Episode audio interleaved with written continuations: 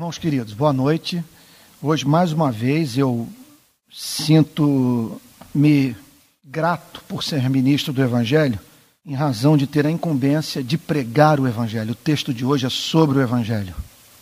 Conforme eu disse para vocês no último sermão de domingo, que eu tive aqui o privilégio de pregar, é...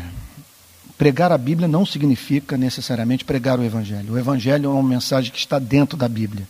E hoje, em razão do, do pacto que eu tenho com vocês de expor a carta aos Gálatas, o texto do dia é sobre o Evangelho. E eu vou pedir que vocês abram a Bíblia em Gálatas capítulo 3, versículo 23. E hoje nós encerramos esse capítulo.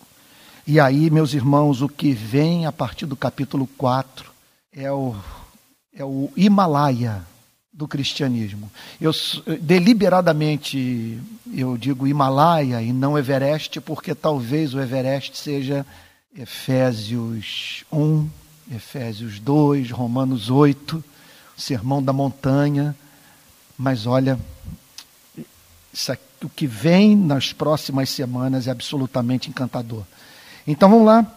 Gálatas capítulo 3, verso 23. Mas, mais uma vez, uma, uma conjunção adversativa de extremo valor para o entendimento dos escritos do apóstolo Paulo. Verso 22 diz: Mas a Escritura encerrou tudo sob pecado, para que, mediante a fé em Cristo, fosse a promessa concedida aos que creem. Mas, antes que viesse a fé, o que, que o apóstolo Paulo quer dizer com antes que viesse a fé?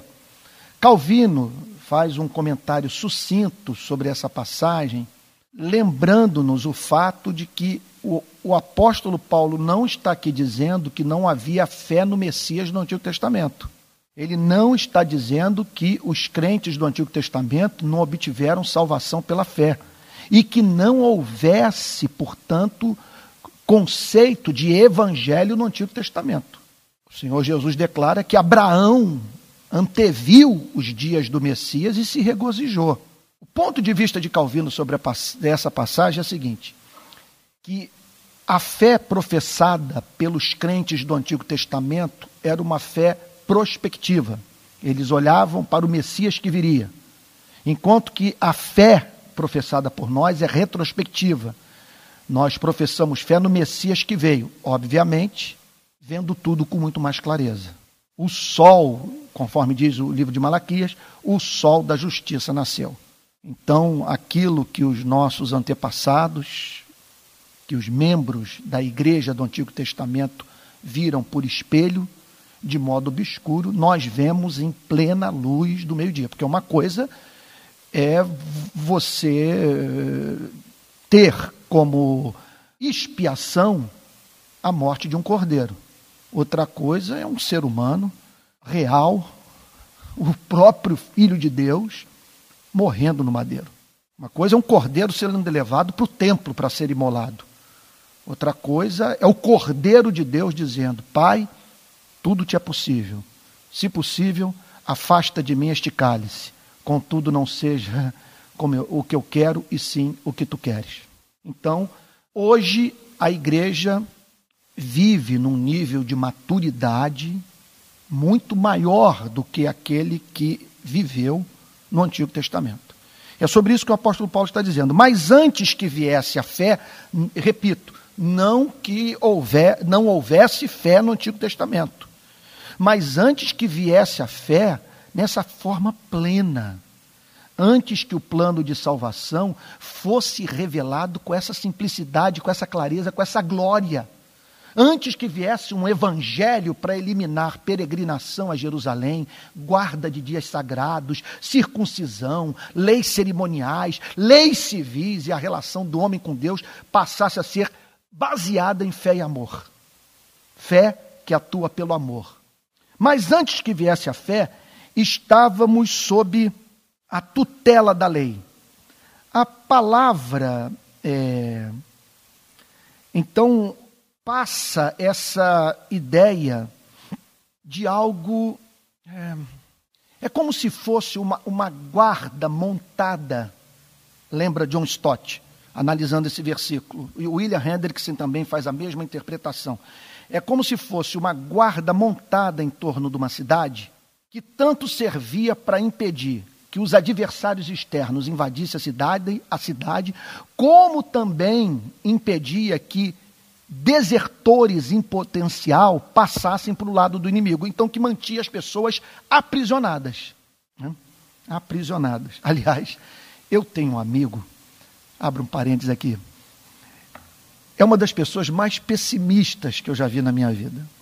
Mas um pessimista que faz, um pessimista que trabalha, que vai à luta, mas uma capacidade impressionante de pegar o lado ruim das coisas.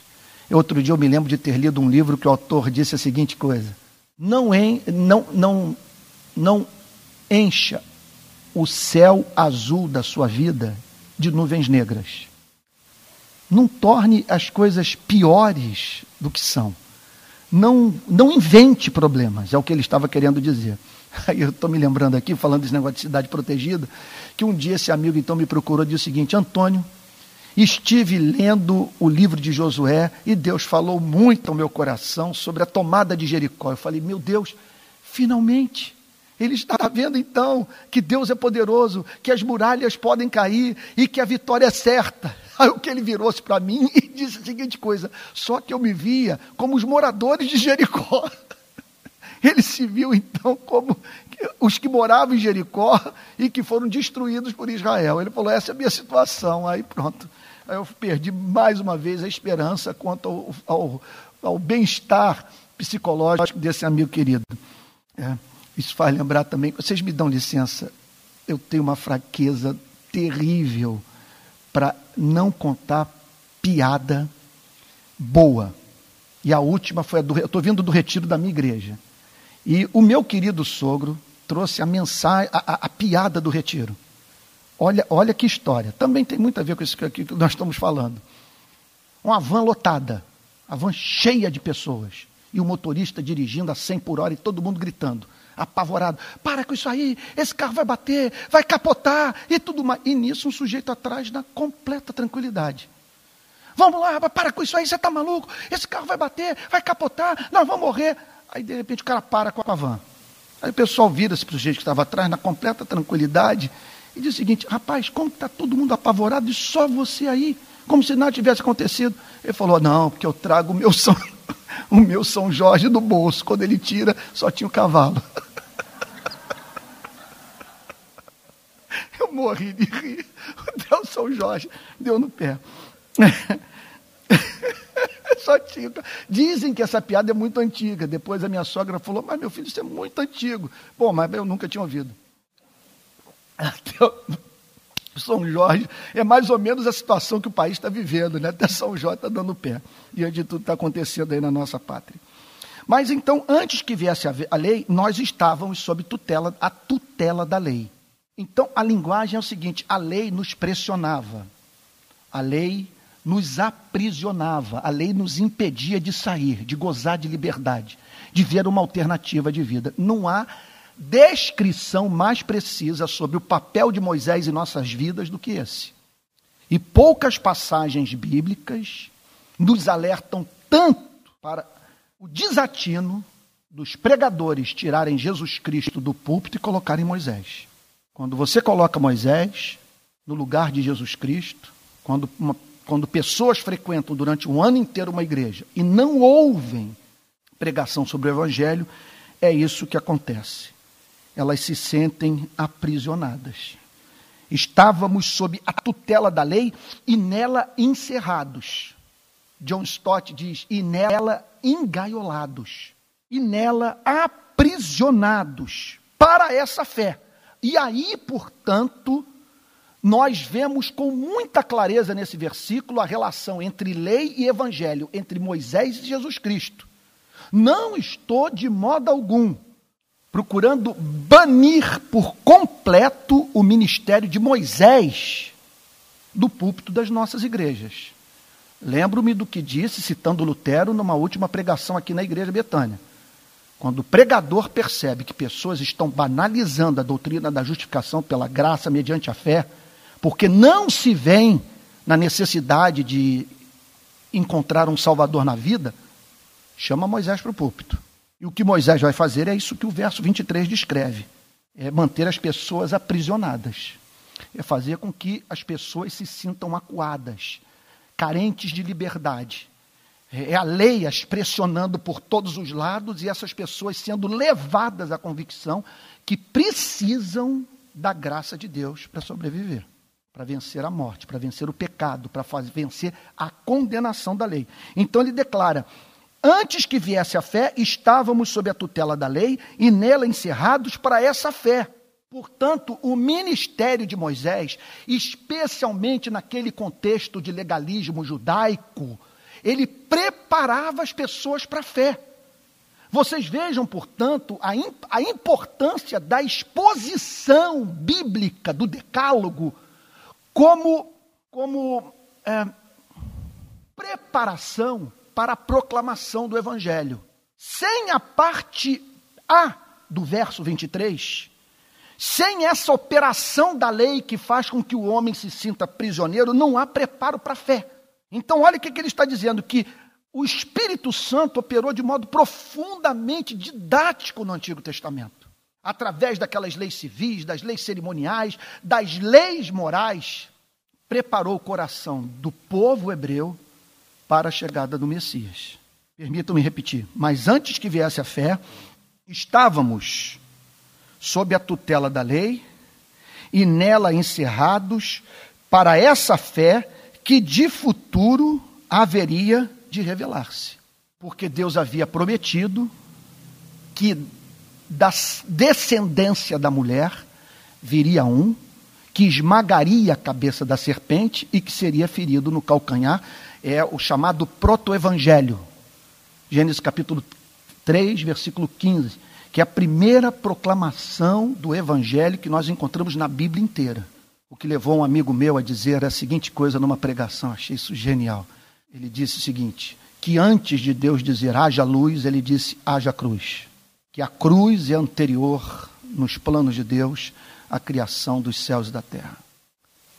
Até onde nós conseguimos enxergar, dentro do cânon sagrado, é mais do que evidente que o, o plano central de Deus para o universo era a criação de um povo que seria dotado pelo Criador na sua família, a fim de participar da festa de amor da Santíssima Trindade. Humanamente falando, é como se o pai criasse uma filha para ter um casal. Entendo o que eu estou lhes dizendo a fim de que essa filha participasse da alegria da qual o filho participa, por saber que é objeto do amor complacente de um ser absolutamente excelente, perfeito em todos os seus atributos. Então, antes que viesse a fé, estávamos sob a tutela da lei, nela encerrados para essa fé que de futuro haveria de revelar-se. A promessa foi que foi feita a Abraão, que na sua descendência seria abençoados, seriam abençoados todos os povos da terra, de que de Davi sairia um descendente, de maneira que o cetro jamais seria apartado da casa de Davi, entre tantas outras promessas mais, especialmente as do livro de Isaías, que falam sobre o servo sofredor e aquele que haveria de levar sobre si as nossas transgressões. Verso 24. De maneira que a lei nos serviu de aio. A palavra aio no grego é pai da gogo. O pai da gogo era um escravo que cuidava da educação de uma criança. Ele não era propriamente o mestre da criança, mas era aquele que descia a vara na criança, caso a criança desobedecesse. Alguns é, comentaristas dizem que a sua função era pegar a criança, levar a criança para a escola, trazê-la para casa e discipliná-la. Então, o que o apóstolo Paulo está dizendo que a lei nos serviu de aio. É, é isso que a lei faz. Por isso que uma igreja exposta à pregação da lei, sem noção de evangelho, é uma igreja que se sente é, sob o chicote da lei. Por isso que o potencial dessa igreja adoecer é imenso. porque o apóstolo Paulo aqui declara com muita clareza, e essa é a experiência de todos nós, especialmente aqueles que vêm de ambientes eclesiásticos legalistas, que a lei nos serviu de aio, de pai da gogo. A lei nos disciplinava, a lei nos feria, a lei nos exasperava. Veja, não em razão dessa lei revelada por Deus na sua palavra ser expressão do capricho divino, mas em razão de Deus ter pedido de nós o que era razoável e que, contudo, não cabia mais dentro dessa, do nosso ser, dessa natureza tornada visceralmente egoísta pelo pecado. Está claro o pensamento para vocês? Então vamos prosseguir. De maneira que a lei nos serviu de aio. Então, há espaço para isso, para a pregação de hoje. A lei fazer esse trabalho pedagógico. A lei nos ferir. A lei trazer à nossa memória o fato que nossa vida está essencialmente equivocada, que nós fazemos parte de um povo que se rebelou contra o rei desse planeta. Que nós fazemos parte da, rebeli da rebelião que está em curso no planeta onde nós vivemos. De maneira que a lei nos serviu de aio para nos conduzir a Cristo. A lei, portanto, fez com que nós ansiássemos por um novo mestre Olha a diferença, gente, entre o legalismo judaico e o evangelho. De um lado, a lei servindo de aio, a lei dizendo: você é um menino, você precisa ser disciplinado, você precisa de ter que, de alguém que o acompanhe e que lembre sempre a você, dia, tarde e noite, dos seus deveres. Isso deixa o espírito humano tão exasperado, e se esse sentimento for obra do Espírito Santo, não uma simples operação da lei na consciência, mas o Espírito Santo mostrando a santidade da lei, pecaminosidade humana, não há mínima, isso prepara o espírito humano para receber um, um, um, outro mestre, uma, uma, um, um outro condutor da alma. De um lado, portanto, olha o contraste, é muito claro. A lei nos serviu de aio, a lei foi o nosso pedagogo. A lei, portanto, exercia esse governo tirano sobre as nossas vidas, tirano em razão da nossa, ou tirânico em razão da nossa natureza decaída, para nos conduzir a Cristo, a fim de que fôssemos justificados por fé. Então é muito evidente, gente, olha o contraste entre uma coisa e outra. Olha o Evangelho brilhando em toda a sua glória no verso 24. Olha o versículo que é um dos principais vetores do Novo Testamento para pregação, para os nossos pontos de vista sobre ética, sobre moral, sobre os nossos valores, a forma como nós vamos lidar com o decálogo. É muito claro, olha lá, de um lado, a lei nos fustigando, lidando conosco como se fôssemos crianças supervisionando as nossas vidas em cada decisão, cada pensamento, cada gesto, cada ato. Aí, com isso, preparando nosso coração para a chegada daquele que, isso não é emocionante, para a chegada daquele que um dia viria dizer: Vinde a mim, todos vós que estáis cansados. Sai o pedagogo, sai aquele escravo com a vara na mão, levando você para a escola, trazendo para casa e o disciplinando, e gerando pânico, expectativa de castigo na sua vida. E entra aquele que diz: Vinde a mim, todos vós que estáis cansados e sobrecarregados, sobrecarregados, sabe, por conta da operação da lei, com a consciência ferida. Vinde a mim, todos vós que estáis cansados e sobrecarregados, que eu vos aliviarei. Tomai sobre vós o meu jugo e aprendei de mim, porque sou manso e humilde de coração, e achareis, isso é o Evangelho, descanso para as vossas almas. O que, que é achar descanso para a alma? Eu leio o Antigo Testamento e não me apavoro. Eu leio as, o Sermão da Montanha e não perco noite de sono, porque eu sou do meu amado, meu amado é meu. Eu sou de Jesus Cristo. E olha como que ele conclui o pensamento no final do verso 24: a fim de que fôssemos justificados por fé. É uma coisa que opera tamanha convicção de pecado no nosso coração, que é um pedagogo. Ele não age caprichosamente. Ele traz à nossa memória fatos. Esse aqui é o pedagogo de Deus. Isso aqui, o apóstolo Paulo está falando de uma obra que é levada a cabo pela lei, mediante a ação do Espírito Santo. A obra do Espírito aqui. O Espírito que convence o mundo da justiça, do pecado e do juízo. Ele está operando aqui e levando as pessoas a ansiarem por um Salvador, e isso é lindo, por uma outra justiça. E que ele chama aqui de uma justiça que é recebida por fé. O que, que o pedagogo faz? Você não está vivendo de acordo com as exigências da lei. Você não está sendo fiel. Você não está sendo coerente. Você não está revelando temor suficiente por Deus. Resumidamente falando, você não é justo. Você não passa pelo crivo do decálogo. Aliás, você não passa pelo crivo de dois mandamentos centrais: o amor pelo Criador, o amor pelo próximo. E a isso, então, o apóstolo Paulo diz: prepara o coração do homem para o anúncio do Evangelho, que aqui é chamado de justificação pela fé, que é sinônimo da palavra Evangelho, a fim de que fôssemos justificados por fé.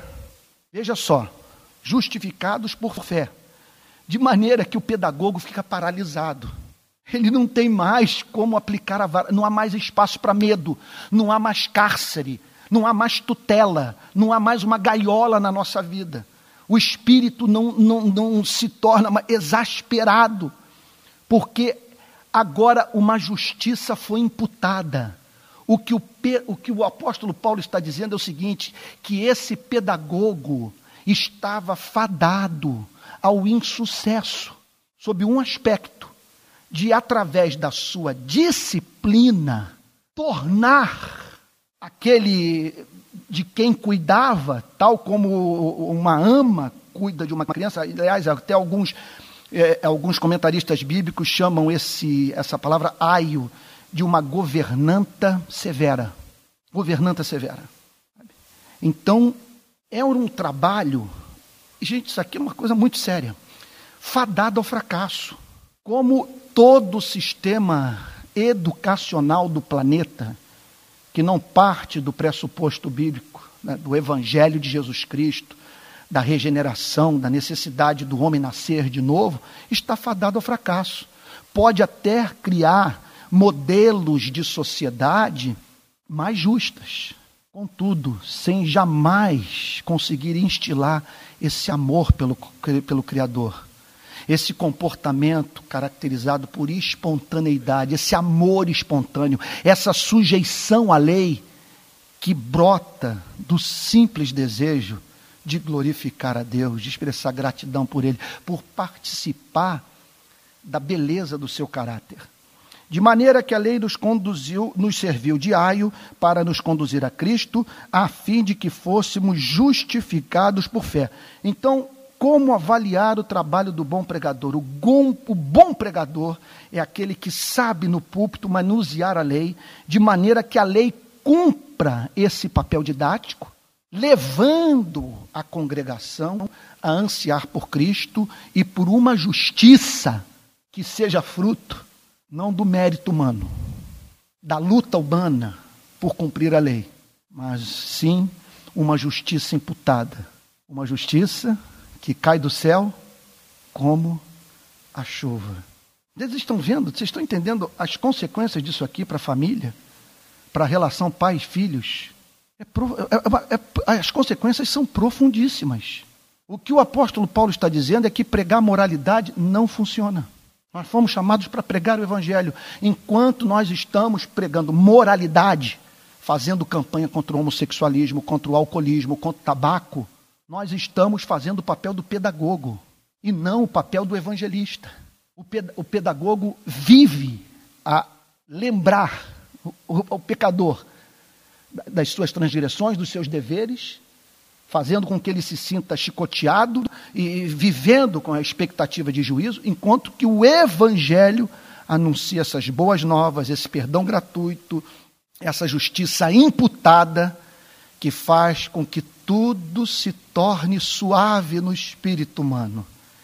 E a relação com a lei baseada num outro princípio.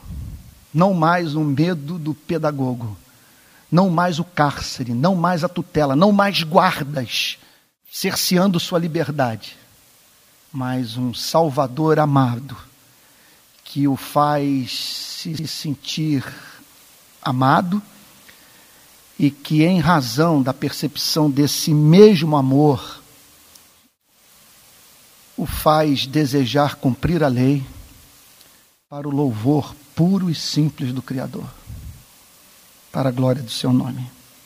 Verso 25: Mas tendo vindo a fé, Jesus Cristo se manifestando, Jesus Cristo sendo torturado, posto no madeiro, morto, sepultado, ressurreto, assunto aos céus e coroado na glória, tendo vindo a fé, já não permanecemos subordinados ao aio. Isso é maravilhoso, gente a fé simplificada. Não há mais dias santos, não há mais lugares santos, não há mais circuncisão, não há mais peregrinação a ser feita. Fim das leis cerimoniais, fim das leis civis, fim de uma antiga e patológica forma de se lidar com as leis do Antigo Testamento. Não permanecemos mais subordinados ao aio, mas vindo à fé já não permanecemos mais subordinados a esse antigo pedagogo. Agora a, a relação se dá numa outra base. Fui declarado justo por Deus, por um ato de pura graça. Os meus pecados foram imputados a Cristo, a justiça de Cristo foi imputada a mim. Logo estou livre de toda condenação. A lei não tem mais o que cobrar. Eu não tenho mais que temer os açoites do pedagogo.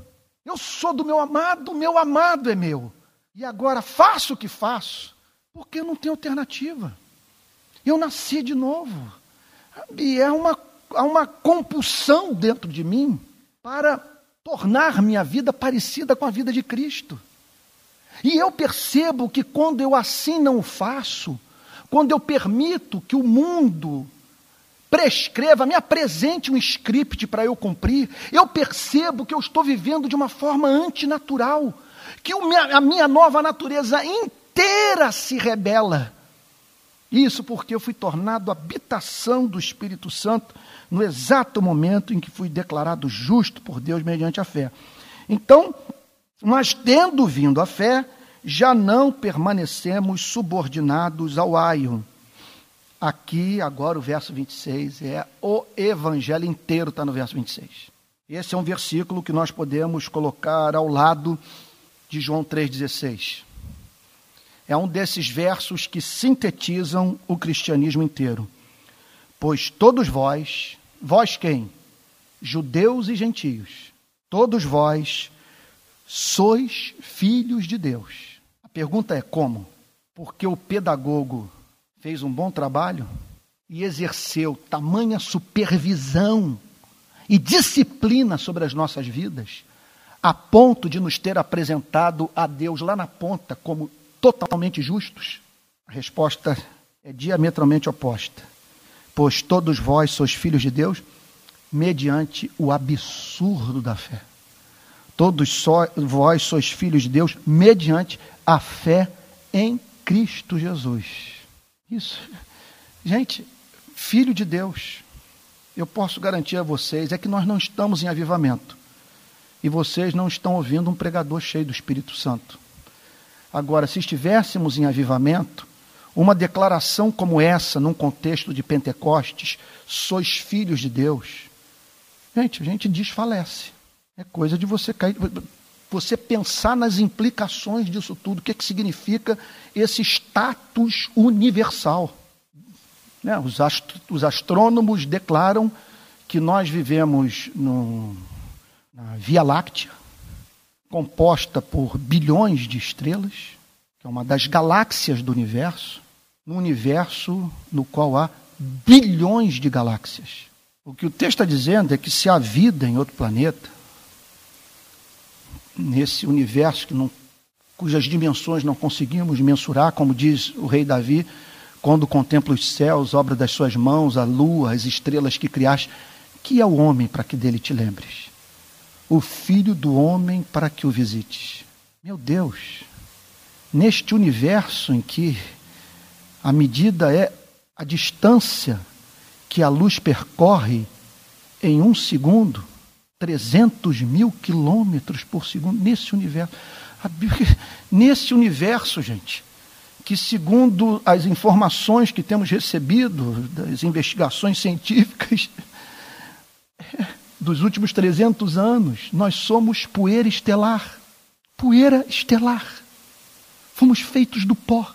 E aí vem a Bíblia e faz uma declaração como essa, que repito, uma mensagem como essa no poder do Espírito Santo, num contexto de batismo com o Espírito Santo, de avivamento, todo mundo cai de joelho. Porque todos vós sois filhos de Deus. Significa o seguinte: onde tiver vida inteligente, ali haverá um testemunho da sua filiação. Você tem esse status cósmico, filho de Deus. Ou seja, anjos, arcanjos, querubins, o inferno inteiro, todos sabem que você é a menina dos olhos de Jeová. Nós temos que pensar sobre isso. Nós temos que gastar tempo meditando sobre uma declaração como essa aqui. É, é o fundamento da construção da nossa autoestima. É o maior antídoto que existe para nós combatermos a ansiedade. Todos vós sois filhos de Deus. Mas quem? Quem? Os que se encontram no antigo regime? os que vivem em pânico dentro dessa prisão, dentro dessa gaiola, todos vós sois filhos de Deus, mediante a fé. E o que é a fé? Repito, é a boca que come da carne e bebe do sangue. Não é amor, gente. Não podemos acrescentar nada a esse vocábulo. São os olhos que veem a serpente de bronze que permitem que nós sejamos curados das picadas das cobras venenosas. Fé. Pois todos vós sois filhos de Deus mediante a fé em Cristo Jesus. Portanto, pela fé, nós somos declarados justos e pela fé nós somos adotados na família de Deus. São obras instantâneas. Elas não são processuais como a santificação. Você creu naquele exato momento em que você passa a confiar em Cristo, em que você põe de lado, de certa forma, a razão que não tolera a ideia de uma salvação gratuita. Naquele exato momento que você crê no absurdo da pregação, num Deus que desviou sua ira de você e que a atraiu para si mesmo, punindo os seus pecados, os meus pecados, na pessoa de Jesus Cristo. Naquele exato momento que você crê nessa oferta, naquele exato momento que você rompe com as tradições, sai dessa gaiola, desse cárcere, dá adeus para esse antigo mestre Naquele exato momento, você é declarado justo, Deus olha para você como se você jamais tivesse pecado, e o seu nome, vamos assim dizer, é escrito no livro da vida. E você passa a gozar desse status. Você é filho de Deus, de rebelde, tornado amado do Deus Altíssimo. Que significa que, como. Veja só, tudo aqui é deliberado. A ideia é o seguinte: como ajudar a igreja a ter uma ideia do que significa ser justificado mediante a fé. O que, que o Espírito Santo fez? Paulo, pegue das relações humanas aquele sentimento que faz um ser humano dar a vida por outro. Pegue esse sentimento mais ardente que existe e se utilize dele para ajudar a igreja a ter uma ideia do que o Pai sente por ela. Aí ele encontrou. Todos vós sois filhos de Deus mediante a fé em Cristo Jesus. Mediante a fé. Não é porque você distribuiu folhetos, você foi fazer a obra missionária na África, ou você está nas favelas do Rio de Janeiro lutando contra o crime e cuidando do necessitado. Não. Isso aí tem o seu valor E nós poderíamos chamar de consequências dessa fé, consequências inevitáveis. Mas o que o texto diz é que você é declarado filho de Deus mediante a fé em Jesus Cristo. A confiança de que Jesus Cristo morreu na cruz pelos seus pecados e que nele você encontra um perdão justo, um perdão eterno. Verso 27. Porque todos quantos fostes batizados em Cristo, de Cristo vos revestistes. É impressionante. Esse porquê faz uma ponte entre o verso 26 e o verso 27, que nos remete para uma verdade que você só pode conhecer mediante revelação. E é uma coisa, o, cristianismo faz essa covardia conosco. É algo tão maravilhoso que uma vez que eu tenha mantido contato com essa verdade, o meu espírito se recusa a adorar um outro Deus. Eu não quero saber de mais nada, não, porque vocês estão entendendo o ponto? Olha, alguns filósofos certamente me chamariam de um, de um lunático ao me ouvir declarar o que eu vou dizer agora. Mas assim meu espírito funciona. E penso que esse é o sentimento de grande parte da comunidade da fé. Quando você se depara com uma promessa como essa, quando você toma conhecimento de uma mensagem que o faz aspirar aquilo sobre o que você jamais pensou, que faz ter uma esperança que, que você não ousou conceber, que não cabia no seu ser, que você só pôde conhecer mediante a revelação. Quando você recebe a, é a informação das informações, eu não estou, o, o texto não está dizendo que você vai viver para sempre, o que seria já alguma coisa que você então não vai, vai, ter vitória sobre a morte, você não vai morrer jamais. O texto não está dizendo isso, que esse é o sonho da humanidade.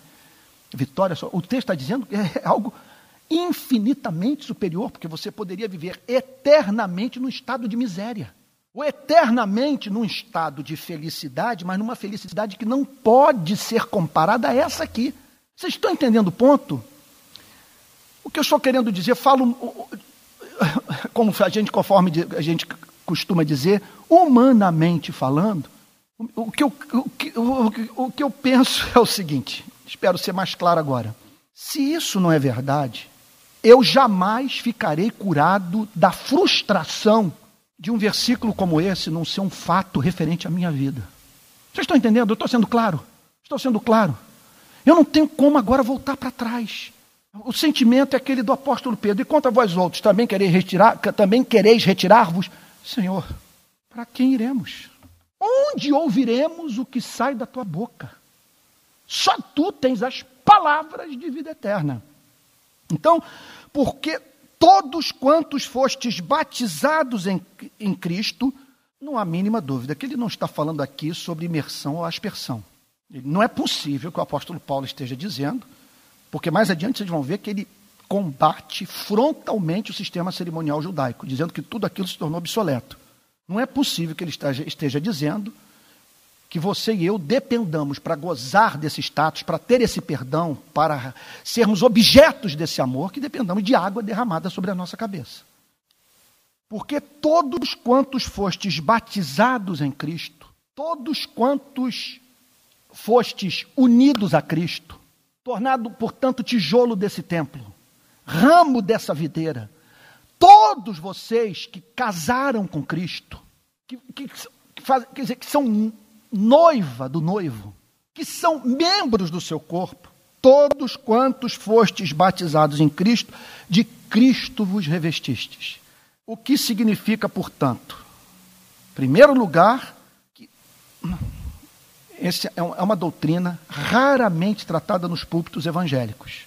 Muito explorada pela pregação reformada, especialmente a pregação reformada puritana da América colonial, eh, do, da Inglaterra, no período da Reforma Protestante.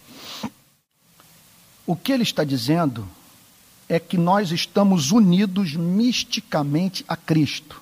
De maneira que, por estarmos unidos a Cristo, por sermos membros do seu corpo, o Pai considera o cumprimento da lei efetuado por Cristo a nossa obediência à lei. A morte de Cristo a nossa morte, porque nós estamos ligados a Ele.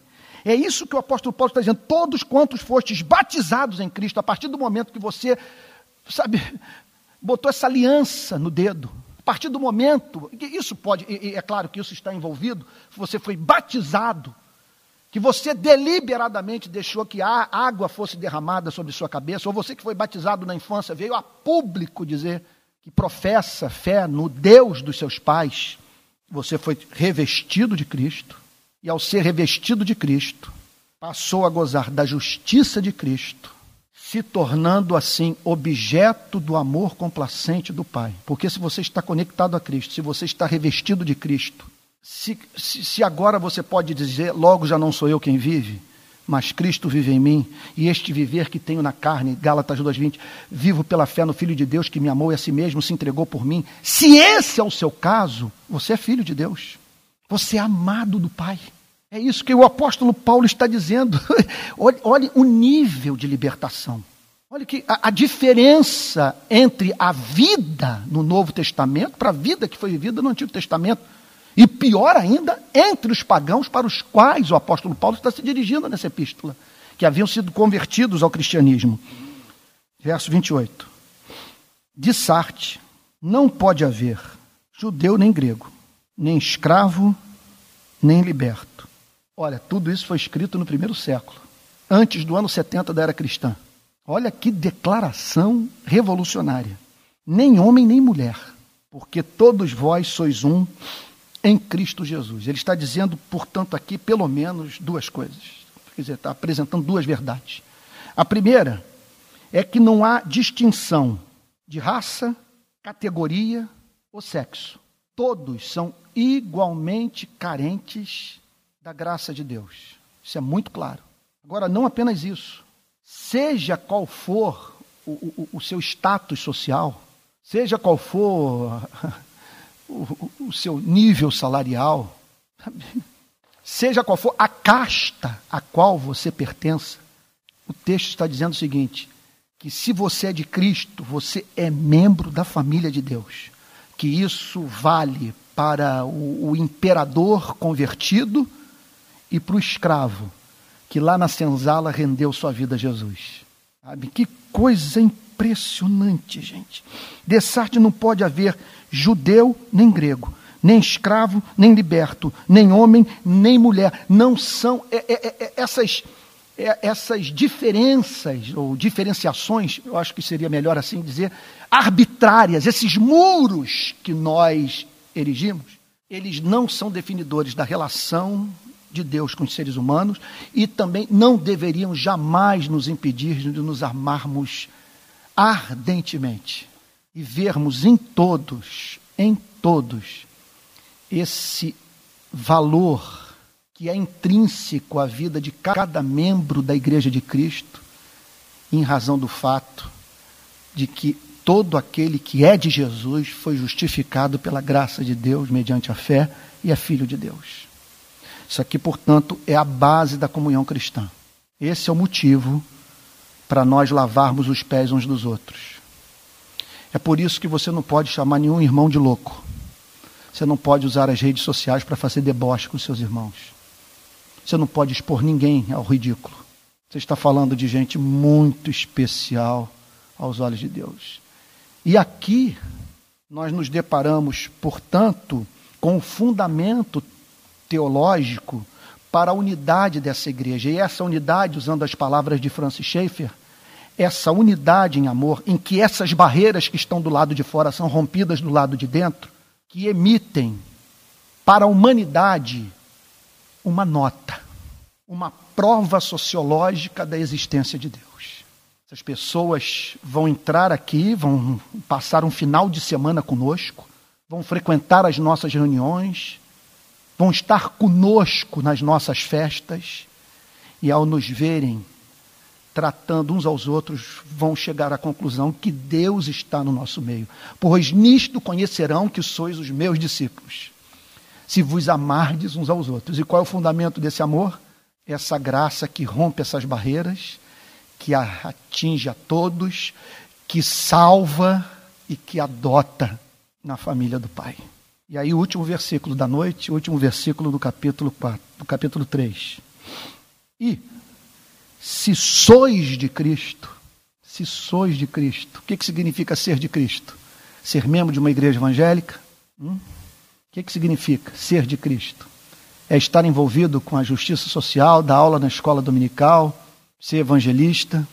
Você pode estar envolvido com todas essas práticas sem ser de Cristo. Se sois de Cristo. Olha, muita gente poderia falar sobre isso, mas vamos tratar da resposta para essa pergunta à luz dessa passagem. O que é ser de Cristo? É depois de você ter vivido sob a tutela da lei, dentro daquela gaiola, sob o olhar, a disciplina, o escrutínio desse pedagogo chamado lei, você ter corrido para Cristo como única esperança de salvação e ter se lançado aos seus pés e declarado para ele: Senhor Deus e Senhor meu e Deus meu. A compreensão mais profunda dessa verdade, e eu confesso a vocês que esse é o personagem da Bíblia que eu mais invejo. A pecadora que entrou na casa do fariseu e que banhou os pés do Senhor Jesus com suas lágrimas. Ela entendeu tudo. Pois a compreensão desse amor, ela produz em nós o que Jonathan Edwards chamava de religious affections essas afeições santas, esses sentimentos vigorosos, suficientemente fortes a ponto de acionarem a vontade e fazer com que vivamos para a glória de Deus. Se sois de Cristo, o que é ser de Cristo? Perder de vista a ideia que, mantendo-se sujeito a esse pedagogo, a esse mestre, você vai conseguir herdar a vida eterna. Quer dizer, se, se sois de Cristo, se chegastes ao ponto de abrir mão de toda a esperança humana de vida eterna, e aí o apóstolo Paulo acrescenta um outro fruto da justificação, ou da união com Cristo. Também sois descendentes de Abraão. Isso é maravilhoso, gente. Isso, é, aqui é, é uma informação. Vocês, vamos voltar. Anos, antes do ano 70 da era cristã esse homem chegando numa cidade pagã, para homens e mulheres que não tinham o DNA de Abraão, que olhavam para Israel e queriam entender por que, que Deus escolheu aquele povo, porque só na vida daquele povo houve essa, aquelas manifestações extraordinárias do amor de Deus. Porque você não tem nenhuma outra nação figuras tais como José, Moisés, Davi.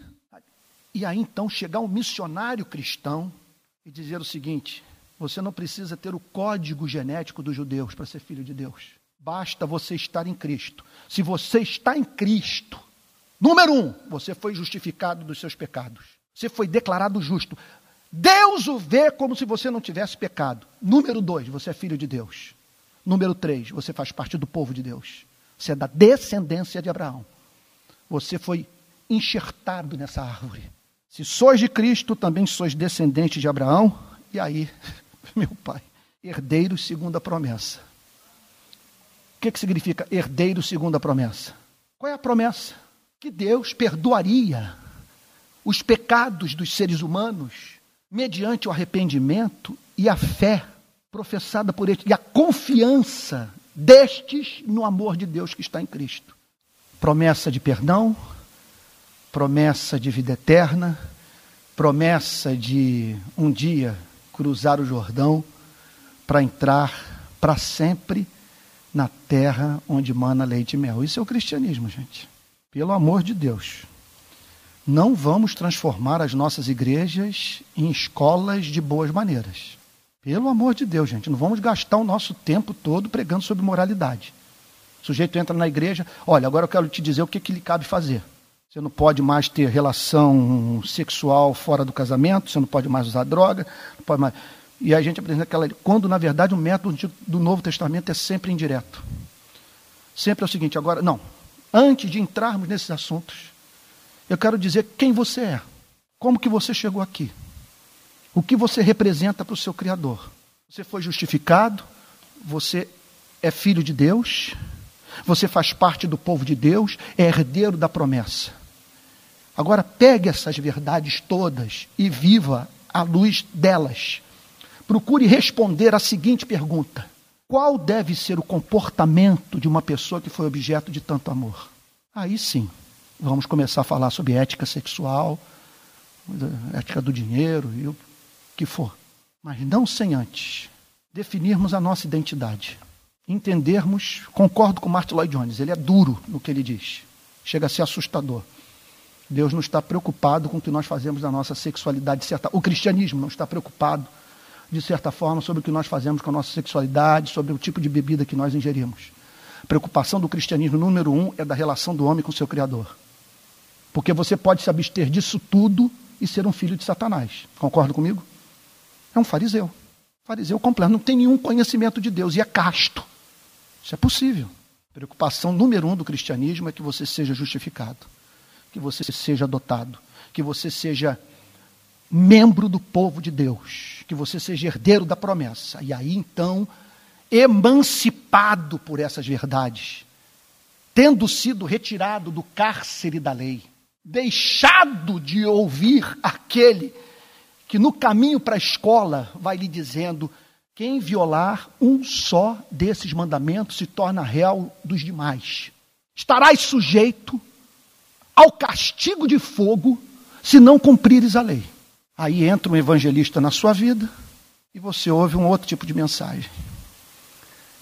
Se você está sobrecarregado, não sabe o que fazer com sua vida, desejoso de, poder voltar ao passado e recomeçar, e não cometer os erros que cometeu, se você se sente envergonhado, percebe que pecou contra Deus, pecou gravemente, então vem para Jesus, porque Ele é manso e humilde de coração, e nele você encontrará descanso que a lei não pode oferecer para ninguém. Gente, o Evangelho é de fato maravilhoso e bem-aventurados são os ouvidos daqueles que têm acesso a essas boas novas e que percebem a excelência da verdade a ponto de sentirem a doçura do mel. Aqui eu concluo. Alguma dúvida?